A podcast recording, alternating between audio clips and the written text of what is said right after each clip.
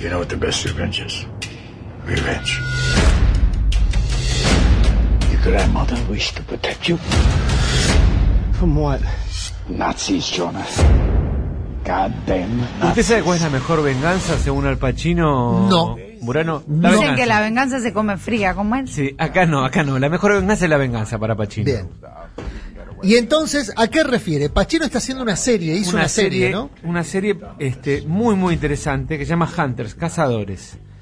Que es eh, verano de 1967, Administración Carter. Le Sí. faltaría mucho tiempo para volver a los, a los este, demócratas al poder. Porque todo esto tiene que ver todo lo que estoy contando. El estado de la situación de la costa, oe- la costa este, Nueva York, Washington, muy violenta. Eh, mucha inseguridad, crimen, este, mucha desigualdad social. No es la Nueva York que conocemos hoy o que se conoce hoy. Más cerca de la de Taxi Driver.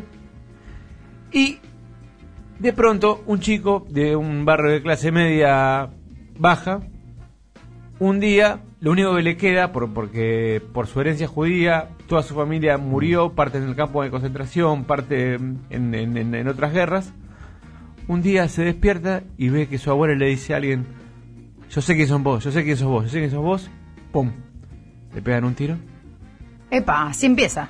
así empieza. Quiero Franco. creer que así empieza y no que esto ocurre al promediar la serie, porque ya... Empieza los Spoiler Voy- alert. No, no, no conté la primera escena porque no quiero spoilear Bien. una cosa que pasa. Ah, no bien. conté la primera escena, que es un escenón, pero no lo voy a contar. Bien, entonces es, eh, vos decías, es una serie que es políticamente polémica. Políticamente polémica. Me gusta esa, esa definición. A ver, Bueno, pasa el funeral, pasa el, el funeral y viene un señor que es eh, Alberto Pacino, que se llama, ojo con el nombre, porque el protagonista se llama Jonás, sí. se llama Meyer Offerman, el señor oferta, el hombre oferta en castellano. Dice, lo que necesites, pibe, Sí, eh, lo tenés. bien. Nosotros, la comunidad judía, Sí, Bien. Va en cana buscando al este al asesino del, de su abuela, el pibe. Sí. Que es el protagonista de ¿Alguien vio las ventajas de ser invisible? De Sí, hermosa. Bueno, es el protagonista. bien. Y de pronto, Meyer Offerman, el señor oferta, dice, no, te limpiaron la fianza, todo. Venite conmigo. Le muestra que tiene toda una casa dedicada. Él es un sobreviviente del holocausto. Sí, Y de pronto empieza a ver que va a un cuartito y tiene una foto del tipo que él estaba persiguiendo, del asesino de su de su de su abuela. Lo va a perseguir. Usted es el asesino de mi abuela. No, sí, no, si no, la cuestión es que no voy a contar cómo sigue, pero se crea un grupo de cazadores de nazis. El grupo de cazadores nazis que decide ir a matar nazis Mm. Que decide por su propia elección hacer juicios sumarios, digamos, o sea, es muy compleja eh, la idea, digamos. Todo esto paraestatal, ¿no? completamente paraestatal. No, no, el Estado no existe. No existe. Como en Estados Unidos, básicamente. sí. Entonces, la pregunta es, auspiciados y este con una estética muy setentas, con una con una visión filmada muy bien, muy divertida, ¿cuál es el grado de este crueldad y si yo me puedo comer al caníbal, digamos? Sabemos que lo- lo- los la cantidad de, de, de refugiados nazis que hubo en Estados Unidos fue grande Sí. en parte auspiciada por, el, por, por los propios Estados Unidos. Eh, y supuestamente, ya hubo críticas de, de, por ejemplo, de la Asociación Simón Wiesenthal, de algunas, por banalizar ciertas, este, ciertas escenas del holocausto, porque va y viene contándote narraciones de crueldad nazi para que vos puedas justificar el asesinato del nazi que van a ver en ese capítulo. Hay una polémica porque fue una práctica, esto está muy bien contado en una, en una en un documental que se llama Mossad, Sí. eh, que está en Muy Netflix, bueno, sí, está en Netflix, Netflix, muy buen donde ex espías del Mossad, desde la creación del Mossad, desde la creación del Estado de Israel hasta hoy, cuentan prácticas que algunas son mitológicas, otras reales, como el secuestro de Eichmann en la Argentina, digamos, que forman parte del marketing del, del Mossad como eh, gran eh, agencia de inteligencia internacional.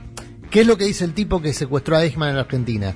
Quizá eh, desde el punto de vista eh, eh, jurídico o judicial, eso bueno, está en el límite y más allá, porque secuestramos a un tipo en otro país, violamos alguna norma, seguramente, dice el tipo. Ahora, claro, secuestraste a un tipo, ¿no? Eh, pero bueno, era algo que nosotros teníamos que hacer y, y lo plantea como un elemento de marketing, digamos. O sea, a partir de ese momento nos, no- nos consideran capaces de cualquier cosa. Eh, y, y era una forma de Bien. generar el, el- el respeto por el lado del temor, digamos, ¿no? Que es un poco lo que cuenta Spielberg también en la... en En el-. O en la lista de Schindler. eh, no, no, lo que cuenta... En Múnich, en Múnich, claro, exactamente, que es la cacería posterior a los supuestos responsables del Una asesinato. película muy violenta ideológicamente para mí de Múnich. Pero, digo, Bien. cerrando como esta idea y complementando lo que decís vos, es. Lo primero que le dice Pacino antes de, antes de incorporarlo a la fila de los, de los cazadores es vivir es la mejor vivir bien es la mejor revancha, le dice todo el tiempo. Hasta que él se con- conoce a lo- a los cazadores y dice, no, vivir bien, la revancha es la mejor, es la mejor revancha, digamos. Y entonces el personaje principal, que es este, que Jonás, eh, empieza a tener ciertos cuestionamientos sobre, sobre si lo que está haciendo, si comerse al caníbal es lo correcto. Entonces ahí por lo menos plantea este, una idea interesante, digamos, ¿no? Eh, que te está hablando de Lloyd, te está hablando de Trump, te está hablando del racismo, te está hablando de este, Palestina y, y- Israel. Muy interesante. Em, por lo menos entretenida es y hay que ver cómo sigue. Bien, esto es Hunters, Hunters está en, en Amazon Prime o si usted no tiene Amazon Prime, Amazon Prime está en, en periodo de prueba gratuita todavía, ¿no? ¿todavía está? En- Eh, no o sea, sé. tenés la posibilidad de hacer el periodo de prueba Tenés gratuita. siete días de prueba gratuita. Podés ver la serie al toque así. Porque están todos los capítulos. Están todos los capítulos. Es para, es para hacerte una panzada, Sí, también conocido como maratón. Sí, una hora y media dura el primer capítulo, quiero avisar. Ah, y bueno. yo dije, uy, qué, qué, qué bajón, pero no, se pasa Bien.